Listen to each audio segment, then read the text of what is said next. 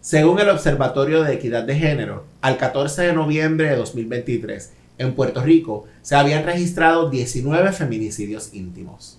Es decir, aquellas muertes violentas de mujeres y niñas a manos de una pareja o expareja íntima.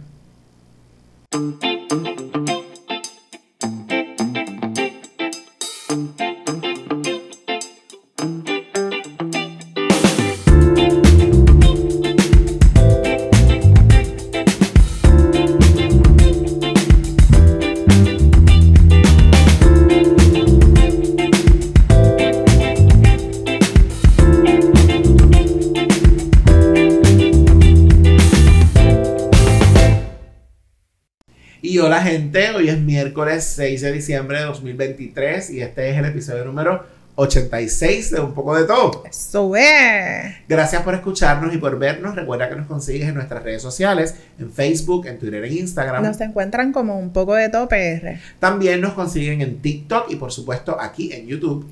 Nos consiguen como Un poco de todo podcast. Nos puedes escribir por nuestro correo electrónico Un poco de todo podcast y te puedes dar la vuelta por nuestra página web. www.unpocodetopr.com Y este episodio número 86 es muy especial para nosotros porque por cuarto año consecutivo nos estamos uniendo a la campaña de los 16 días de activismo contra la violencia por razón de género. Eso es así. Nosotros siempre hemos hablado de ver- cómo estamos comprometidos, ¿verdad? Con esta y otras causas. Así que, pues, ¿verdad? No, no faltaba más. Estamos aquí nuevamente. Claro. Y hoy vamos a hablar acerca de eh, los feminicidios en Puerto Rico Sí. y, y cómo estamos, ¿verdad? Actualmente. Y vamos ¿Cuál es a, el saldo? vamos a conversar más, más profundamente sobre quiénes fueron esas personas Sí. que perdieron la vida, ¿verdad? A causa de, a manos de, su, de algún agresor o agresora que por razón de género pues les, les privó de la vida. escribo. Eh, fíjense que Rosa dice, ¿verdad? Que, que, que nuestro compromiso está aquí presente. Este es el cuarto año. Nosotros desde, desde que comenzamos este podcast dijimos, esto es parte, esto va a ser parte de la dinámica de nuestro podcast. En el 2020 comenzamos, específicamente ese fue el episodio número 11, donde es que se, se tituló Ni una menos, todavía no estábamos aquí en YouTube. Y ahí tuvimos la oportunidad de conversar con la profesora Delsa Canto. Nuestra querida Eh, Delsa. eh, con dos estudiantes que en aquel momento habían hecho práctica de trabajo social o estaban haciendo práctica en escenarios que elaboran eh, típicamente con mujeres y tuvimos una conversación muy buena, ¿verdad? Donde pu- pudimos poner en contexto el asunto de la violencia, pudimos hablar de las estadísticas y pudimos eh, eh, profundizar, profundizar en, el tema. Luego en el episodio número 36 eh, ya en el 2021, entre letras y canciones, pudimos hablar un poco sobre cómo la música o, o cómo a través de la música también se perpetúa eh, estereotipos eh, de género. estereotipos de género, la violencia, violencia. En- eh, hacia la mujer. Y en el 2022, el año pasado, específicamente en el episodio 62, tuvimos aquí la presencia, ya estábamos aquí en, en YouTube y tuvimos la presencia de nuestra amiga Cristina del Marquiles, periodista, y estuvimos hablando sobre el periodismo feminista. Claro. Eh, y, y un asunto bien importante con esto de, de la violencia de género es que mucha gente cuestiona, y lo hemos hablado Sí. en estas otras ocasiones, cómo es que la mujer permanece, Sí. eh, ¿verdad? Y, y queremos reafirmar en que esto es un ciclo, que hay un asunto, ¿verdad? Que hay una violencia a veces que es física, a veces es emocional, con dos personas que se han amado o que se han apreciado o que se han deseado en algún momento, ha una- un un vínculo. vínculo, Ujú. eh, y que cuando tú estableces ese tipo de vínculos es muy difícil dejarlos y en muchas de estas ocasiones hay una eh, codependencia y una dependencia financiera. Así que. En el momento que vamos a trabajar o vamos a apoyar a una víctima, primero vamos a escuchar eh, qué es lo que está pasando por su mente, cómo Sí. se siente esa víctima. eh, Sin no- pasar juicio. Claro, no juzgarla, porque sabemos que hay muchos factores para que esa persona este, se mantenga en la relación, aun cuando hay un asunto de violencia, ya sea física o emocional. Incluso a veces incluye a sus hijos, a sus hijas Sí. eh, en, el, en el asunto. Eh, así que vamos a escuchar, vamos a buscar ayuda, vamos a ofrecerle a nuestra compañía y vamos a estar eh, presentes para cuando ella esté lista para salir de la relación de violencia. ¿verdad? Y eh, recuerdo que en un episodio, en el episodio donde estuvimos hablando sobre el caso de Keishla, que ya finalmente está resuelto. ¿verdad? Se resolvió. Y esperamos que se mantenga. Que así sea. Saben el caso estamos hablando, el caso específicamente de Félix Verdejo. Eh, cuando nosotros grabamos ese episodio, eh, nosotros justamente hablábamos de eso que tú mencionas en el, el asunto de, de proveer el apoyo a la víctima, no importa las veces. Claro. Que esa persona intente salir de ese ciclo y que, y que vuelva. Estamos aquí en apoyo. Y, y, y, en aquel momento titulamos ese episodio, amiga, yo te creo, ¿verdad? Por sobre todas las cosas, validamos y creemos las palabras de esa víctima, eh, porque yo siempre digo, es mejor creer claro. y que después no pase nada a que no le creamos, no le apoyemos, no estemos ahí y entonces termina esa persona eh, muerta, que es lo que, lo que tratamos de evitar. Claro, y, queremos ser esa persona que acompañe, que apoye. Eh, no queremos ser, eh, ¿verdad? Más presión para esa persona que está, no la está pasando bien. O sea, de pronto que llegue donde ti, ay, pero tan linda que tú eres, tú te puedes buscar otro mejor, déjalo. Porque tú, no, porque tú no lo dejas. Claro. bien desde las gradas es fácil. Claro. Este, y eso aumenta el juicio y lo que hace es que la persona, ¿verdad? Se eh, evita entonces hacer comentarios acerca del asunto porque va a decir, ay, pues mira, este, me van a, a, minimizar lo que está ocurriendo. Sí. ¿Sabes qué? Te quiero comentar algo. Recientemente estuvimos en la universidad eh, como parte de la campaña de los 16 días, el programa, ¿verdad? Para el cual yo trabajo, es el programa de trabajo social. Eh, realizamos diversas actividades y el 28 de noviembre tuvimos un conversatorio específicamente con hombres que trabajan en eh, Caderamen, el, el, Instituto, se me olvida, de género, no sé qué, eh, trabajando con masculinidades, ¿verdad? Y tuvimos la oportunidad de, de justamente mirar el asunto. porque mucha gente dice, ¿qué, ¿qué, pasa con los hombres? No se trabaja con los hombres, no con los hombres víctimas, con los, porque sabemos que los hay, aunque en menor grado, sino con, con ese hombre que es violento, y que no somos violentos por naturaleza. Claro. Somos los hombres violentos porque la sociedad nos ha criado así, ¿verdad? Porque desde chiquitos no, no, nos meten en la mente toda la basura, que los hombres somos fuertes, que no lloramos, que no demostramos mm. emociones, y así se sigue transmitiendo y, perpetuando esa, esa, violencia, ¿no? Y entonces tuvimos la oportunidad de mirar qué se está haciendo con los hombres porque es importante también. Y, y, yo lo he hablado aquí en otras ocasiones, ¿verdad? El compromiso que yo siento como hombre de continuar sensibilizándome y de continuar deconstruyendo mi masculinidad para poder estar en apoyo hacia las mujeres que me rodean, hacia las mujeres que yo amo y poder educar también a los estudiantes que yo educo en, en la universidad. Mm.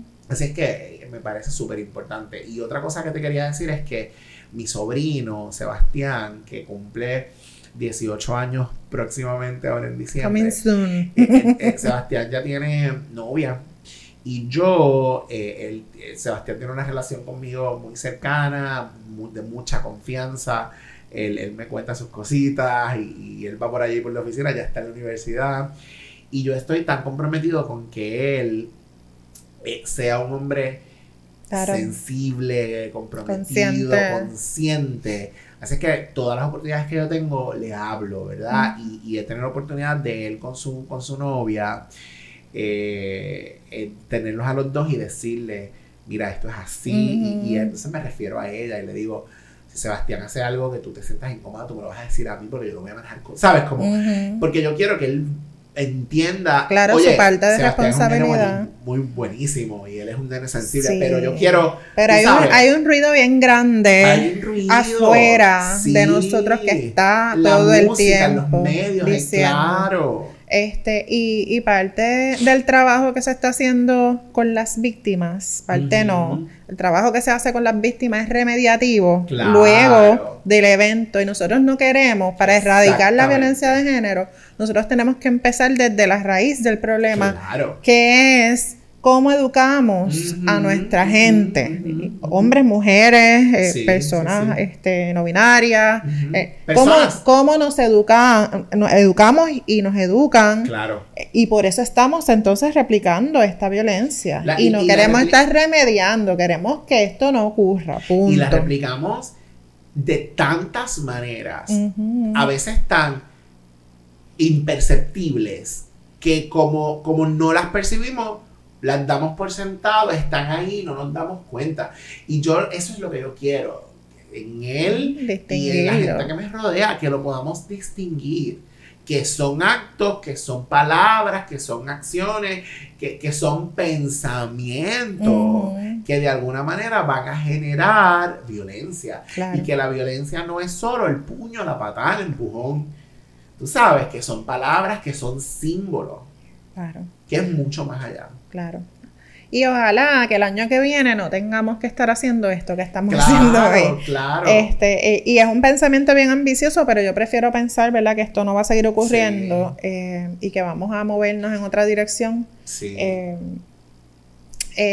me, afecta un poco. Claro, pero, es que a mí también, yo le decía a mis estudiantes hace poco, específicamente al grupo de introducción al trabajo social, que estábamos hablando de esto, eh, y yo les decía, mira, a mí me, me cuesta como hombre tener que, que, que, admitir que mis amigas están inseguras.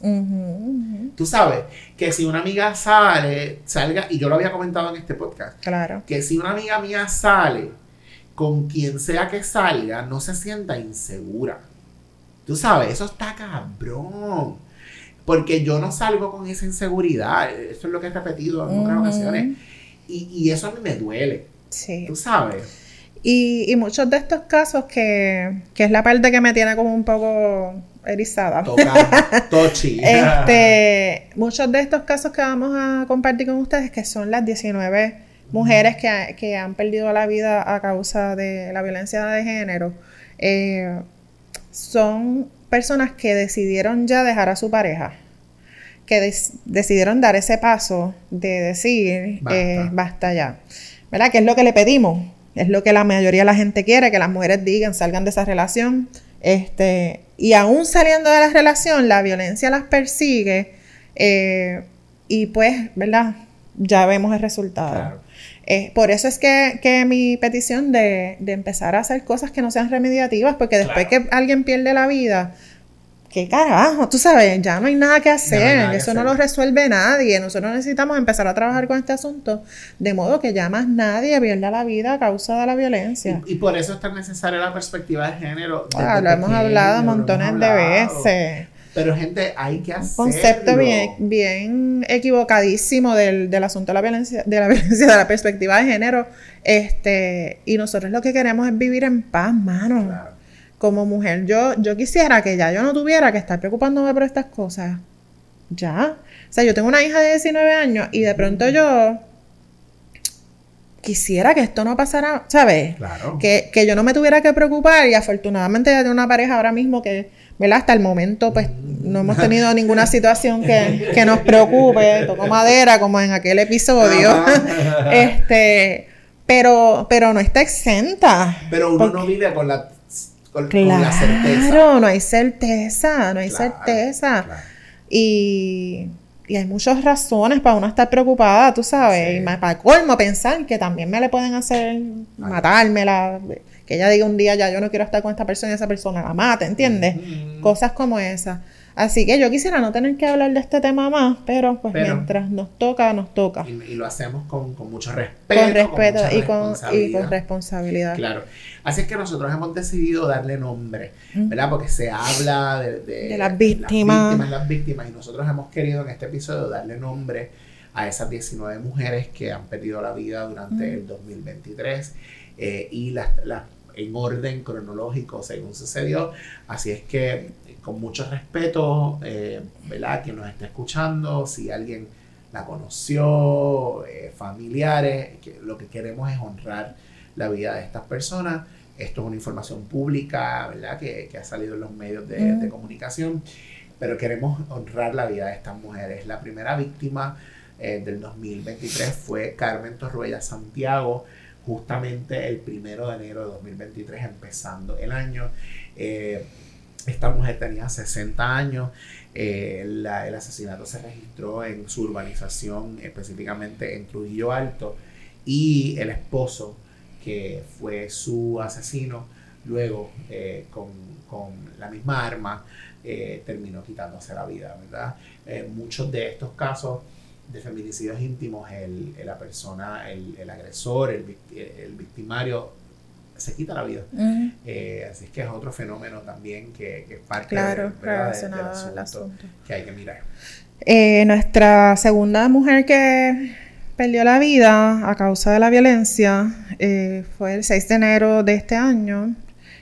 Catherine Duque Bruno, ella estaba en su casa con su madre y su madre sale afuera, ¿verdad? Porque llega su expareja y afuera estando la señora escucha los disparos eh, y luego de los disparos que le hizo a Catherine también se quitó la vida el, individuo. El 22 de febrero de 2023 eh, se le quitó la vida a Ivette Vélez Flores, en este caso una mujer de 61 años que fue hallada en una vía, en una carretera cerca de su hogar. Esto fue en el pueblo de Juncos y cuando finalmente se le hizo la autopsia, pues en efecto se reveló que se trató de un homicidio. Eh, la familia de ella todo el tiempo se han mantenido acusando, ¿verdad? Responsabilizando al esposo de ella porque ya había aparentemente un patrón evidente de violencia. Este caso todavía al, al, a la fecha de esta publicación en noviembre, todavía este caso estaba bajo investigación como con muchos otros. El 27 de febrero le quitaron la vida a María Clorinda Rivera Montero. Eh, María, María Clorinda le hacía trabajo en el hogar de limpieza a su expareja en Santa Isabel. El hombre de 73 años le quitó la vida y luego de quitarle la vida llamó a su ex esposa y le informó pues que había eh, eh, cometido esos hechos. Luego de esto, eh, el hombre se quitó la vida también. El 3 de abril de 2023 fue asesinada Lilian Aide Vázquez Santiago.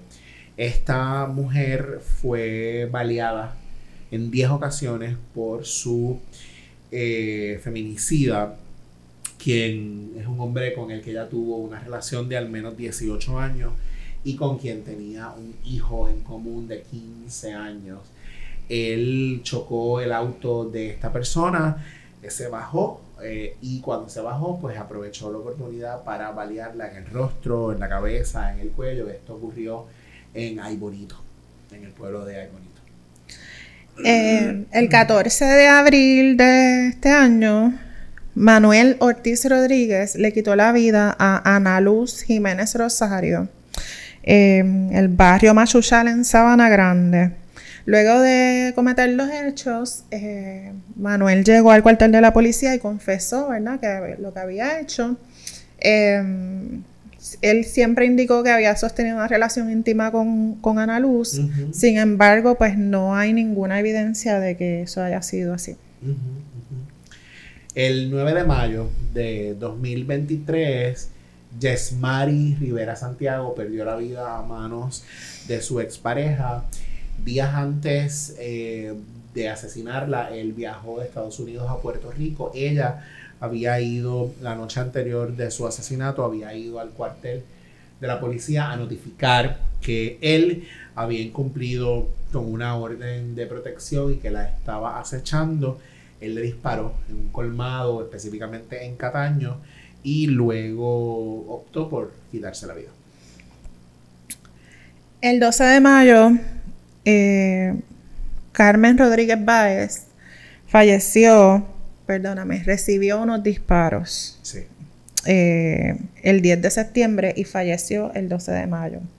Ella fue agredida en septiembre del año pasado y estuvo siete meses en el hospital a causa de esa agresión Em, y yo no dejo de pensar en cuán afectada debe haber estado la familia de Carmen mientras Carmen luchaba por su vida durante todo ese tiempo eh, para finalmente perder la vida el 12 de mayo de este año con 58 años. Sí, sí.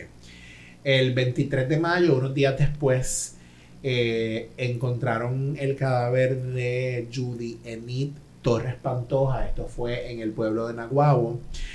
La persona que la asesina es su expareja con quien tuvo una relación de aparentemente siete meses. Esta persona se entregó, confesó eh, los hechos y eh, fue asesinada eh, en este caso con arma blanca. Con arma blanca y fue abandonada en una casa en el casco urbano de Naguabo, donde fue hallada, hallado su cadáver.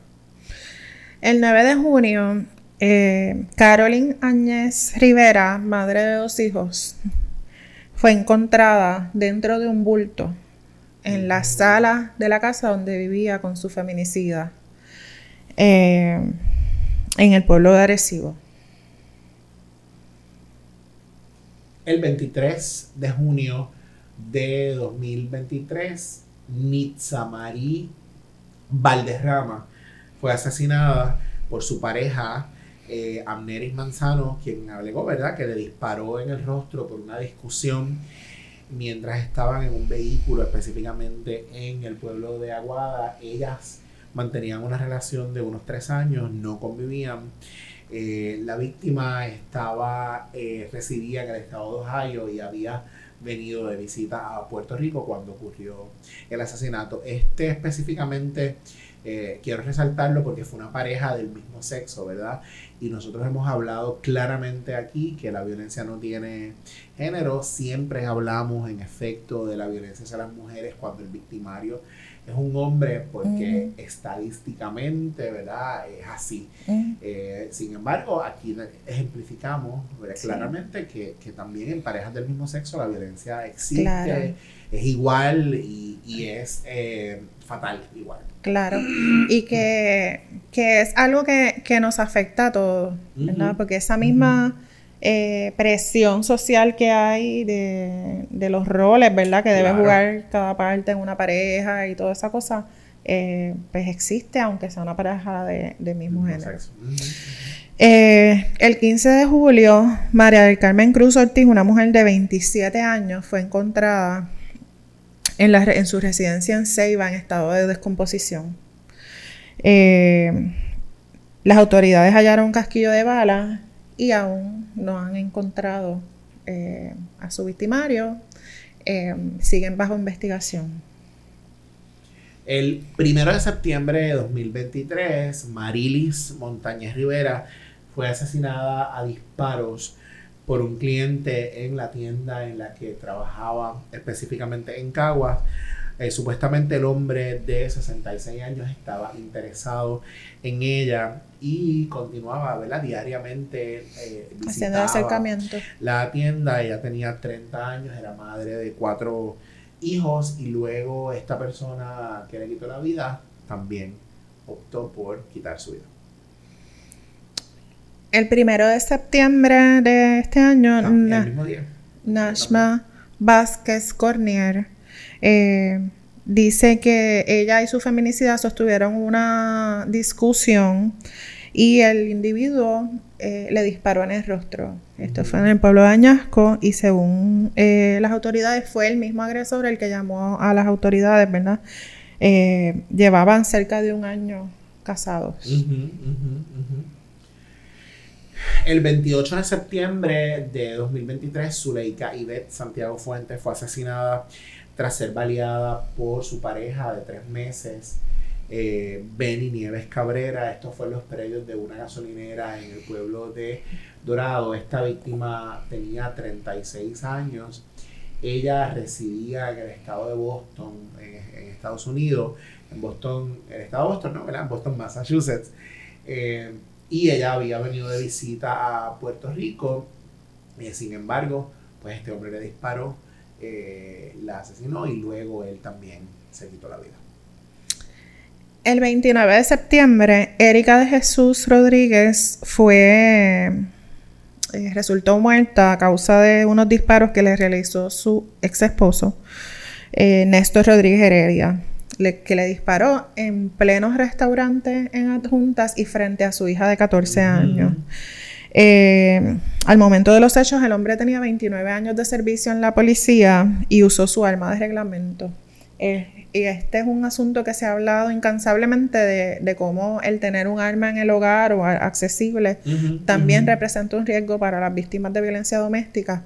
Eh, así que, ¿verdad? El que su pareja haya utilizado incluso su arma de reglamento es, una evidencia de eso. Sí.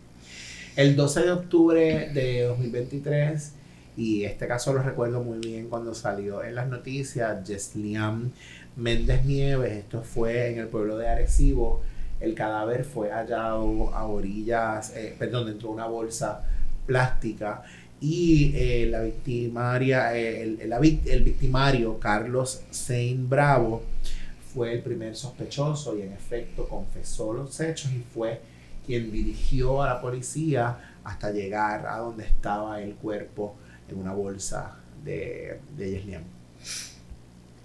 El 11 de noviembre, eh, Annette Virginia Ayala García murió a manos de su esposo, quien la, asesinó frente a las hijas de ambos a balazos. Las niñas tenían 11 y 14 años, esto fue en el pueblo de Bayamón. Eh, fue el mismo hombre el que llamó a la policía para notificar los hechos y aparentemente resultó de la investigación que ellos estaban en proceso de separación, que es lo que habíamos hablado eh, anteriormente.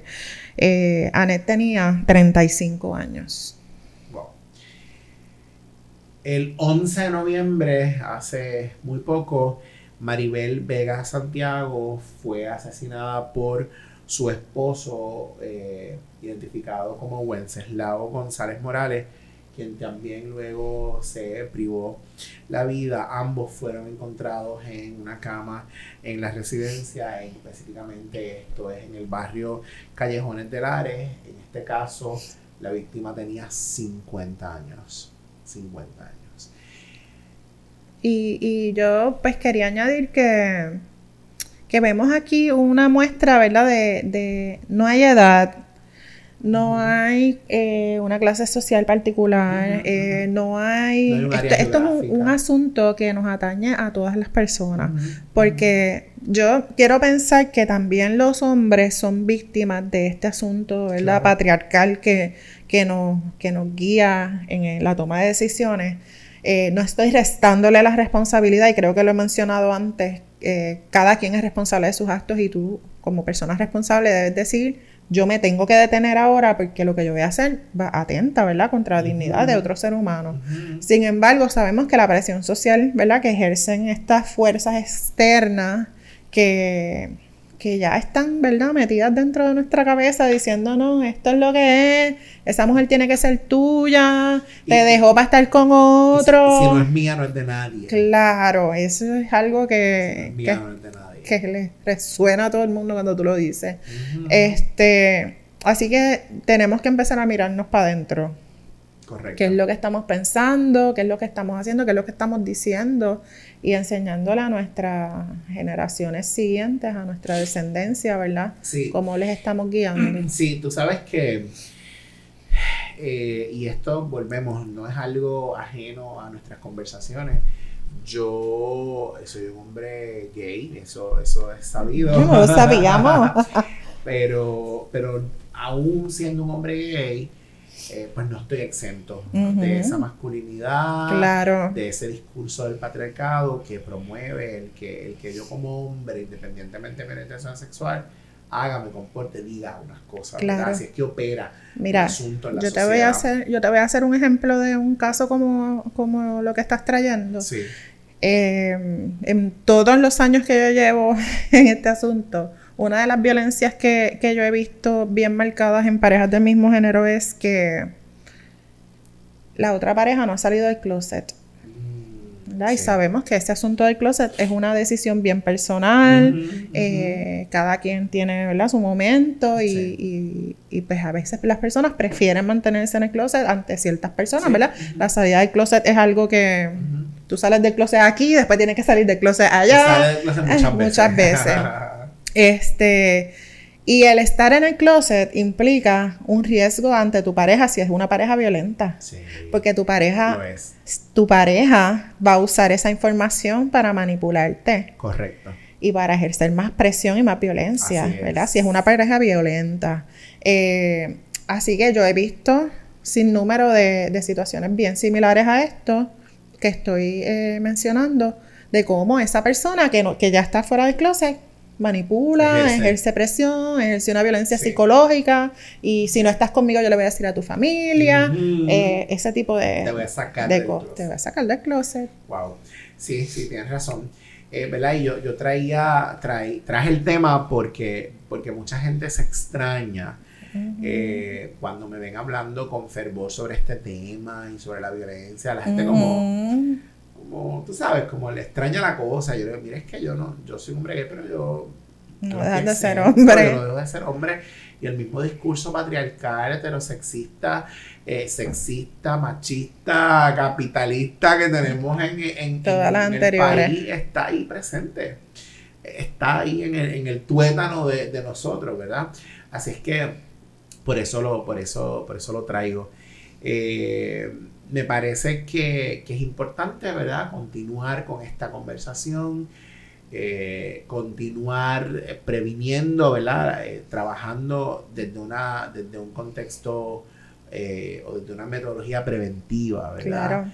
no queremos, no queremos seguir nombrando a, las mujeres que, que mueren, no queremos que siga pasando y nosotros, pues, en nuestro compromiso, continuamos echando el puñadito de arena claro. para, para erradicar esto. Y queremos que, que cuando el estado de emergencia esté en función, tú sabes, como debe ser, se pongan las, las habichuelas, se pongan las habichuelas a ablandar donde corresponde. Donde corresponde porque, no, ¿sabes? Decirles tenemos un estado de emergencia contra la violencia de género y las acciones donde están, en qué dirección. Sin poner el dinero, sin poner los recursos donde tienen que estar. Claro. Eh, para las gradas cualquiera. Claro, ¿no? Y, y el trabajo remediativo se ha estado haciendo por años. Claro los albergues han estado recibiendo mujeres, apoyando mujeres, moviendo mujeres con sus familias. O sea, ese trabajo ya lo están haciendo las, organizaciones sin fines de lucro en muchos de los casos. Así es. ¿Qué es lo que vamos a hacer para que esto no ocurra más? Para que no siga pasando, para que no sigamos viendo más nombres de mujeres en el periódico. Que, no tengan que existir. Que no tengan que existir. Que sean para otra cosa, para perritos, cosas así. Y tampoco. y tampoco. debería ser. Así es. Así es. Así es que simplemente queríamos compartir esta información con ustedes y queríamos continuar haciendo el llamado de no más violencia contra las mujeres. No queremos, no queremos ni una más, eh, ni una menos. Así mismo Así es que con esta reflexión los queremos dejar en este episodio. Como siempre, recuerda que nos consigues en nuestras redes, ya tú las conoces eh, dale eh, share a este episodio, prende la campanita para que te lleguen las notificaciones cuando eh, tiramos los episodios nuevos. Es gratis, es gratuito, no tienes que pagar nada por suscribirte al canal, así es que haz lo propio para que, para que estés ahí con nosotros compartiendo. En y compártelo, compártelo, compártelo. Sí, feliz Navidad, feliz Navidad, estamos celebrando también, de, por ahí vienen un episodios bien chulos, así es que pendiente, como siempre, a un poco de todo. Así es que nos vemos en la próxima. Un abrazo, mi gente.